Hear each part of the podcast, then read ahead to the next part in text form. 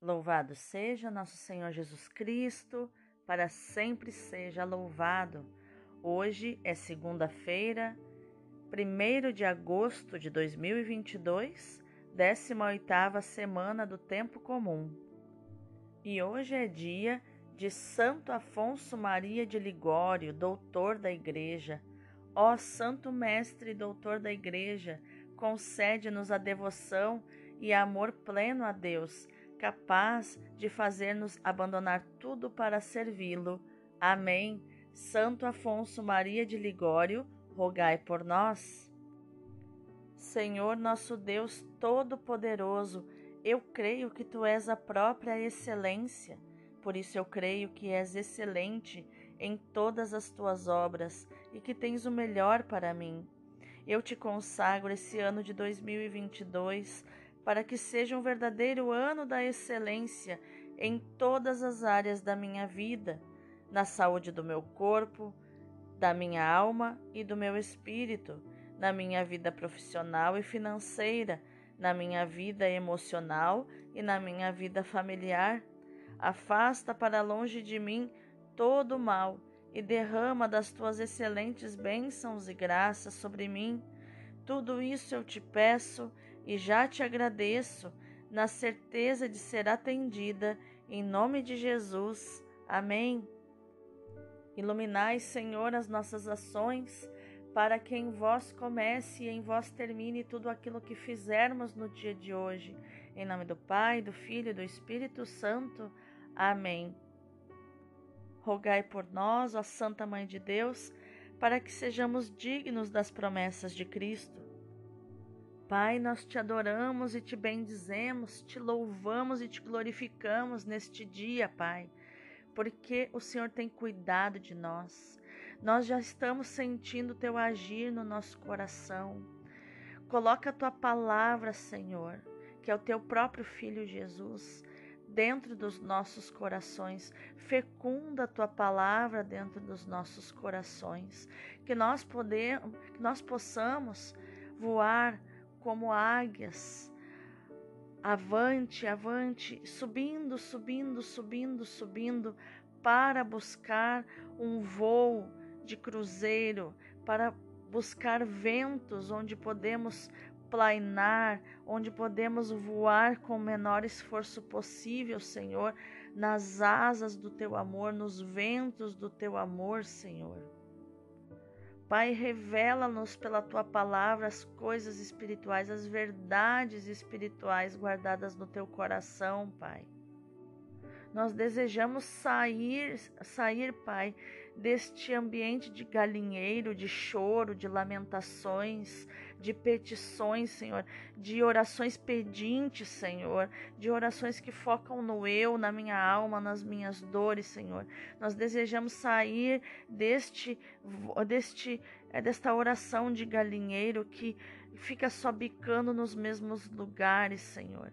Nós queremos acordar as águias que tem dentro de nós, Senhor. A águia que tem dentro de nós que voa alto, Senhor, que não pensa no milho do galinheiro, Senhor, mas que pensa nas coisas do alto, Senhor, que enxerga a sua presa desde as alturas, Senhor, para, num rasante, buscar almas para ti, buscar peixes para a tua rede, Senhor. Buscar peixes, Senhor, para a tua pescaria, Senhor. Nós queremos ser águias, Senhor, não queremos ser galinhas em oração, Senhor. Nós queremos voar alto para os teus propósitos, amar os teus propósitos, pedir as tuas coisas, sonhar os teus sonhos, Senhor. Dá-nos a graça, Senhor, de sair das nossas questões Dá-nos a graça, Senhor, de sair da oração de escassez, de pobreza, de petição, Senhor, que só lamenta, que só diz: me falta isso, me falta aquilo, que se concentra na falta, Senhor. Nós queremos ir para a tua abundância, Senhor, agradecer pelo que temos, Senhor. Eu te agradeço por tudo que tenho, Senhor, pela minha família. Senhor, pelo meu trabalho. Eu te agradeço, Senhor. Gratidão, Senhor, por tudo que que realizo para a tua obra de evangelização, Senhor, que o Senhor não precisaria de mim, mas eu tenho tenho gosto, Senhor, de te servir na obra de Deus, Senhor. Eu preciso te servir, Senhor. Eu preciso transbordar do teu amor na vida dos meus irmãos, Senhor. Por isso te agradeço, Senhor, pela missão, pelos programas, Senhor, por esses podcasts. Há tanto tempo, já quase três anos, meditando com os meus irmãos a tua palavra, Senhor, que me preenche, que mata a minha fome, Senhor, que é o meu pão de cada dia, Senhor, a tua palavra. Dá-nos também, Senhor, a todos nós, a todos aqueles que me ouvem, Senhor, dá a eles também a sede e a fome da tua palavra porque não basta ter a faca e o queijo na mão, é preciso ter a fome, Senhor. Dá para nós, Senhor, a, a, fome de Ti, a sede de Ti, da Tua palavra, das Tuas verdades espirituais e eternas, Senhor. Transporta-nos para este lugar de eternidade, Senhor, para a Tua presença gloriosa, Senhor, que fala de coisas verdadeiras, que fala de coisas eternas, Senhor, coisas que preenchem realmente a nossa alma, Senhor. Tudo isso eu te agradeço, Senhor. Te agradeço e te agradeço também por tudo aquilo que virá, Senhor, porque eu não quero correr atrás de bênçãos, Senhor, porque sei que quando vivo na tua palavra, as bênçãos correrão atrás de mim, Senhor. A tua abundância correrá atrás de mim, Senhor. Eu serei mergulhada na tua abundância, Senhor, e não terei mais escassez. E se experimentar a escassez, será porque não, não criei de verdade, não tive fé verdadeira na tua palavra, ou fui provada no fogo, como o Senhor queira, Senhor. Eu quero me transportar para as tuas verdades, Senhor, para mergulhar na tua abundância, para mergulhar, Senhor, e na beleza da tua criação, Senhor, que é abundante, que não, há, não existe escassez, Senhor. Que tudo brilha, muito obrigada, Senhor, por todas essas verdades eternas gravadas no meu coração. Amém. Ai, que delícia, né? Que delícia orar assim, né? Nesse voo de águia, ir subindo, subindo, subindo para o Senhor e já agradecendo, né? Não só pelo que eu tenho, mas pelo que virá. Ah, que você possa orar assim também, meu irmão, minha irmã, para mergulhar realmente, para sair do mental, né? para sair da razão, para sair da, de uma leitura fria da palavra de Deus e mergulhar com a sua alma, com seus sentimentos também no Senhor. Que maravilhoso! Vamos agora à nossa Lexio Divina, a nossa leitura da palavra. Lexio Divina significa lição divina, Vamos aprender com o Senhor.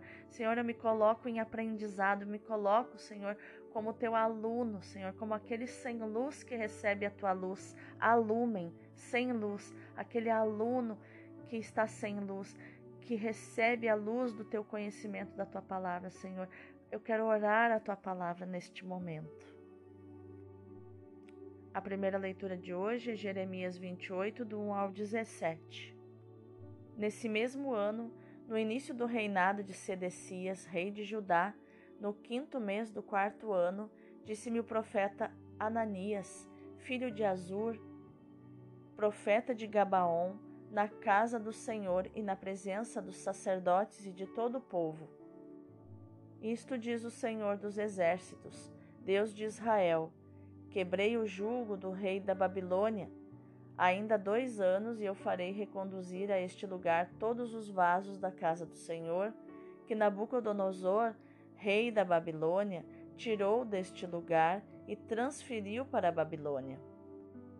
Também reconduzirei a este lugar Jeconias, filho de Joaquim e rei de Judá, juntamente com toda a massa de judeus desterrados para a Babilônia, diz o Senhor pois eu quebro o jugo do rei da Babilônia.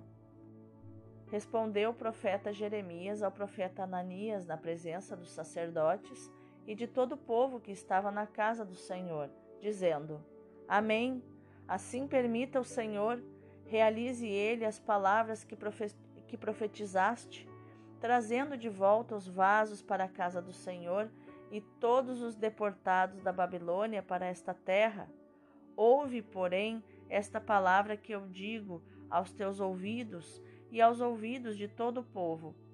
Os profetas que existiram antigamente, antes de mim e antes de ti, profetizaram sobre guerras, aflições e peste para muitos povos e reinos poderosos.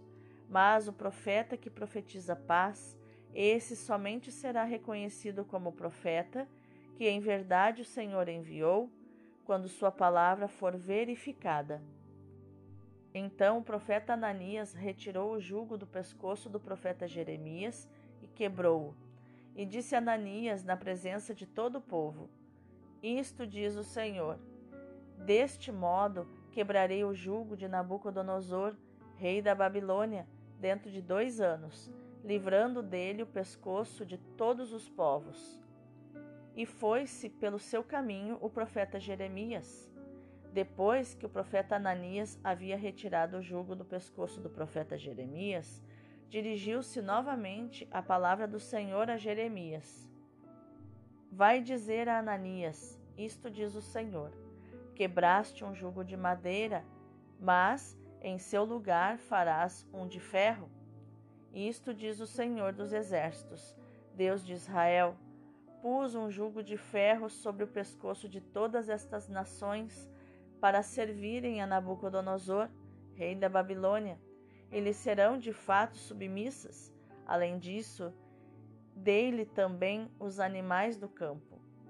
Disse ainda o profeta Jeremias ao profeta Ananias: Ouve, Ananias, não foste enviado pelo Senhor e contudo fizeste este povo confiar em mentiras.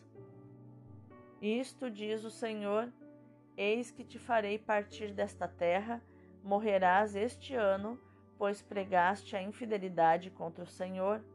Naquele ano, no sétimo mês, morreu o profeta Ananias. Palavra do Senhor, graças a Deus. O responsório de hoje é o Salmo 118. Ensinai-me a fazer vossa vontade. Afastai-me do caminho da mentira e dai-me a vossa lei como um presente. Não retireis vossa verdade de meus lábios, pois eu confio em vossos justos julgamentos. Que se voltem para mim os que vos temem e conhecem, ó Senhor, vossa aliança. Meu coração seja perfeito em vossa lei e não serei de modo algum envergonhado. Espreitam-me os maus para perder-me, mas continuo sempre atento à vossa lei. De vossos julgamentos não me afasto, porque vós mesmo me ensinastes vossas leis. Ensinai-me a fazer vossa vontade.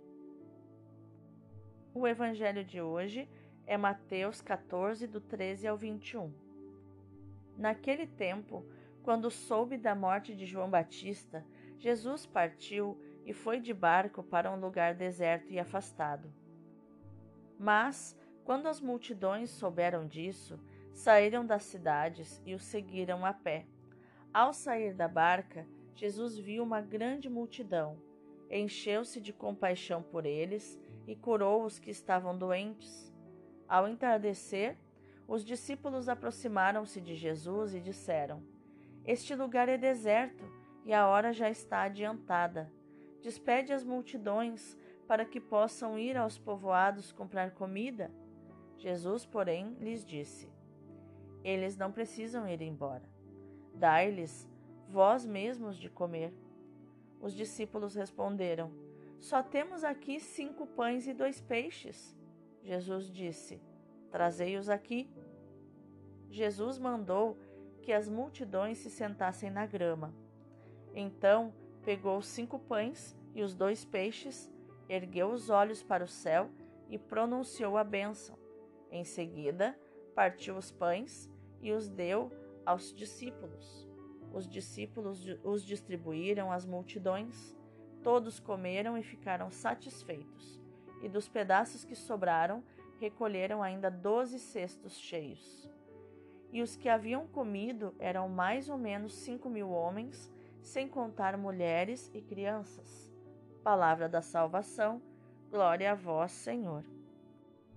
Nossa, que delícia de palavra de Deus, nós vamos meditar hoje. Agora, vendo os contextos dos textos da liturgia de hoje. A primeira leitura nos mostra este texto tirado do livro de Jeremias, que deve situar-se por volta de 594, 593 a.C. Nele se põe a questão sobre a verdadeira e a falsa profecia. Como distinguir um verdadeiro de um falso profeta? A resposta não é dada de modo teórico, mas com uma narrativa biográfica escrita por Baruch, discípulo de Jeremias, e introduzida na obra do profeta. Em Jerusalém, tinha havido uma coligação de reis de menor importância para conspirarem contra a Babilônia, que havia deportado um grupo de judeus, entre os quais o rei Jeconias, e havia levado o tesouro do templo. Isso está em 2 Reis 24, versículos 10 em diante. Ananias, profeta do culto e da corte, anuncia a libertação dos deportados e a restituição do tesouro. Para garantir as suas palavras, realiza uma ação simbólica. Quebra o jugo de Jeremias, que ele levava no pescoço, como sinal do pesado domínio imposto pela Babilônia a Judá que você pode conferir em Jeremias 27. Você sabe o que é jugo, né? É aquela canga que os bois carregam em cima do, do pescoço que os liga à carroça. Aquilo é um jugo, uma canga, né? E, e era isso, era uma madeira que o profeta tinha sobre o pescoço, mais ou menos aquela que os escravos é, carregam, né? Que era aquela madeira que fechava no meio do pescoço, assim, se cadeava com correntes.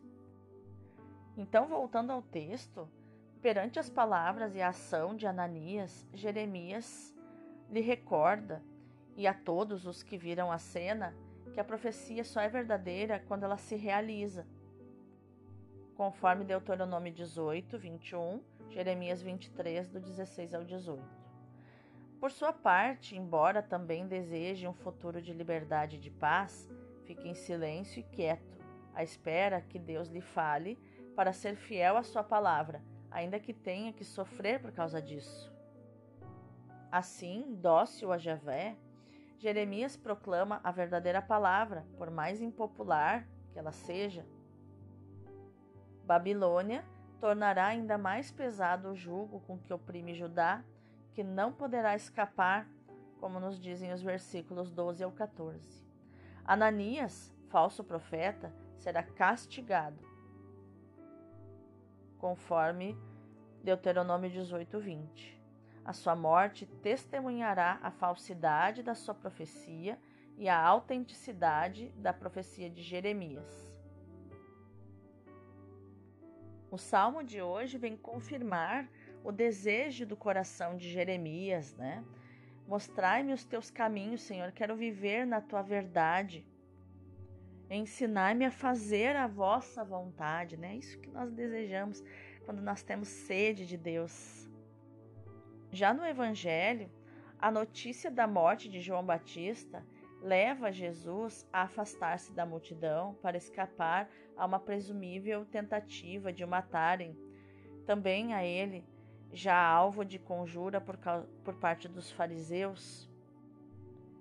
Mas, fiel à missão que o Pai lhe confiou, responde com amor à multidão que lhe pede gestos de salvação, cura os doentes que lhe são apresentados, sacia a fome dos que o seguem, mas exige a participação dos discípulos que são chamados a dar-se a si mesmos, a oferecerem-se em serviço e a se porem em comum, né, a porem em comum aquilo que têm. A narrativa deste milagre antecipa, na intenção do evangelista, o da instituição da Eucaristia, como está em Mateus 26, 26. Os discípulos serão ministros, distribuindo aos outros o pão que Jesus lhes dá, conforme nós vemos no versículo 19. Do mesmo modo que sobrou pão quando Eliseu, com vinte pães, saciou cem pessoas, em 2 Reis 4, do 42 ao 44, assim também, e de modo ainda mais significativo, sobraram doze cestos, depois da refeição milagrosa oferecida por Jesus no versículo 20. Tinham chegado os dias messiânicos.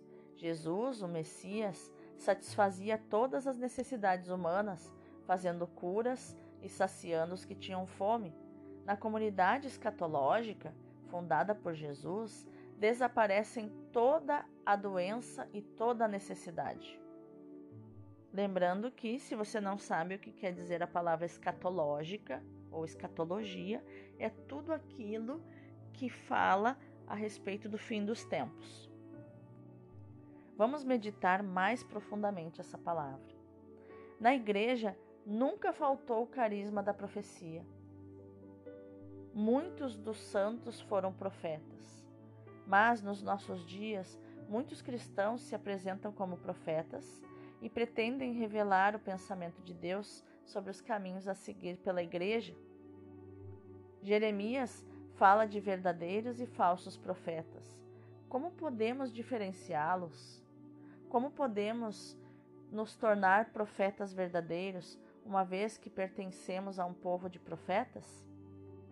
O verdadeiro profeta não pretende transmitir palavras agradáveis, mas palavras que salvam, palavras de salvação. O verdadeiro profeta é uma pessoa livre interiormente. Não está preocupado com a audiência, mas com a fidelidade à vontade de Deus.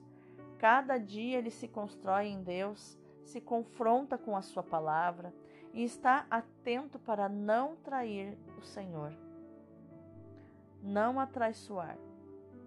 Paulo reconhece o carisma da profecia na igreja e dá uma regra para o seu uso correto. Ele diz: temos dons que, de acordo com a graça que nos foi dada, são diferentes. Se é o da profecia, que seja usado em sintonia com a fé, nos diz Romanos 12, versículo 6. Alguns traduzem: se é o da profecia, que seja usado na medida em que é creditado, isto é, do crédito que o próprio Deus dá ao crente profeta, uma vez que transmite não as suas palavras, mas as palavras de Deus. A primeira leitura nos apresenta um caso que ilustra a regra de Paulo.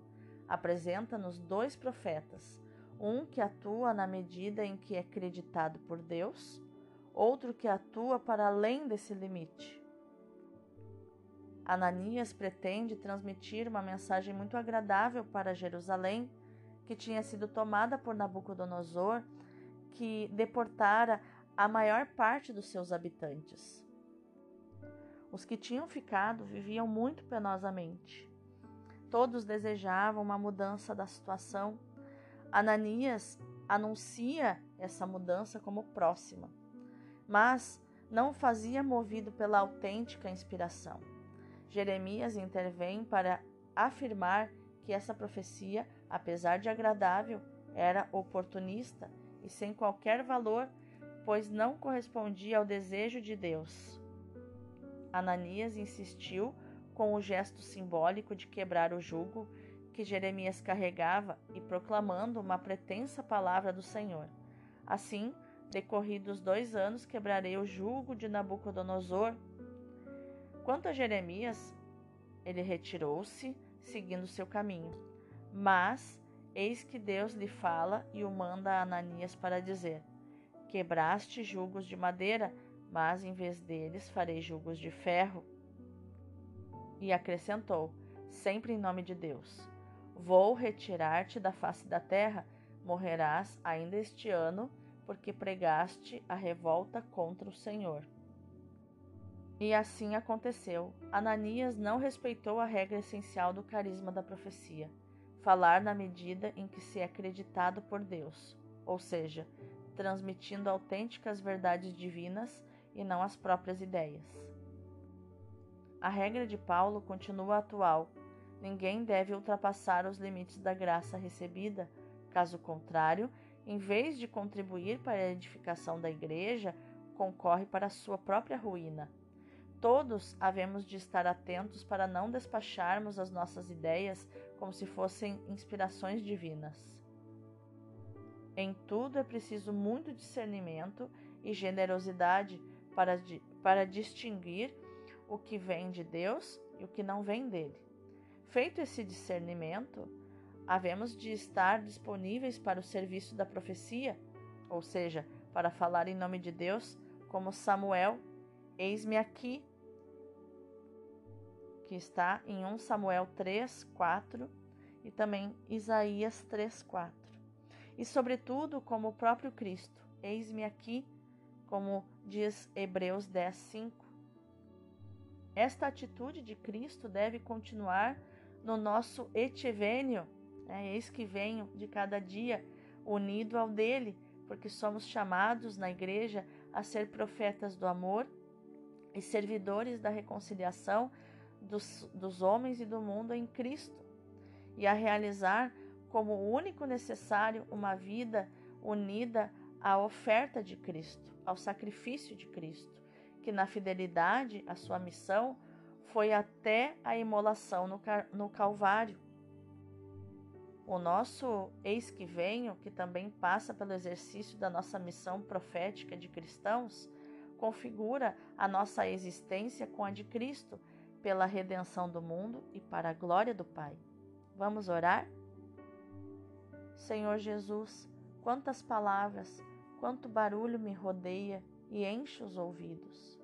Como distinguir as palavras com conteúdo das que não o têm? Como distinguir as que promovem a vida e servem a vida daquelas que a limitam e destroem? Como discernir a tua palavra das que não são tuas? Como posso então exercer a minha missão profética neste mundo? Não corro o risco de proclamar as minhas próprias ideias, de ser um mero repetidor de frases feitas do que está na moda dizer? Dá-me, Senhor, a graça de parar, de fazer silêncio dentro de mim, para escutar a tua voz e poder falar do que me dizes, falar de ti. Tu te fizeste palavra para nós, e eu sou chamado a tornar-me palavra para os outros. Que não seja mais um rumor, um resmungo a acrescentar tantos, mas palavra de vida, palavra pessoa, palavra dom de mim mesmo, como tu. Que eu seja para todos palavra que alimenta, que sacia o desejo de verdade e de sentido. Amém. Vamos contemplar esta palavra. Simeão repete a Maria a profecia de Isaías. O Cristo será para a santificação de muitos em Israel, mas será para outros uma pedra de escândalo, disse Isaías 8,14. É manifesto isso. Cristo é causa de salvação e de ressurreição para aqueles que o reconhecem, que o amam e que o servem. É causa de ruína para aqueles que o rejeitam, porque não querem deixar seus privilégios. A indiferença não é colocada aqui. Jesus é a vida. Todas as bênçãos são prometidas àqueles que o seguem e que o amam. É preciso estar com ele ou com o mundo. Nós podemos escolher, temos duas escolhas. As pessoas encontrarão o caminho da paz e dos favores divinos no seguimento de Jesus e no seu serviço. Estas palavras do profeta são graves. Há dois caminhos oferecidos à nossa escolha. De um lado, o caminho das bênçãos, com o seu traçado marcado no Evangelho. Bem-aventurados os pobres, Bem-aventurados os puros, bem-aventurados os que choram, os que perdoam, os que sofrem perseguição. Do outro lado, o caminho que afasta de Cristo, que tem este traçado: amor pelo ouro, pelo luxo, pelo prazer, pelo mundo. Sois vós quem eu escolhi, meu Salvador. É o vosso caminho, é o vosso amor, é o vosso coração mesmo que deva encontrar as contradições e as perseguições? Simeão predisse a Maria a dor e a espada.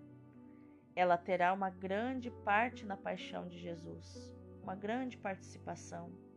Sofrerá ela também por nós e pela nossa salvação.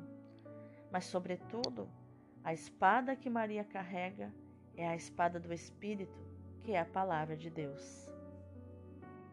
Como no, nos diz Efésios 6, versículos do 10 em diante. Que lindo, né? Então, que a nossa ação no dia de hoje, meu irmão, minha irmã, seja meditar, proclamar e viver esta palavra de Romanos 12, 6. O dom da profecia seja usado em sintonia com a fé. Quanto mais creres, a fé, não, não apenas do acreditar, mas a fé do crer. Quanto mais você crer, mais você confiar no Senhor, mais a sua profecia será sobrenatural. Deus abençoe o teu dia.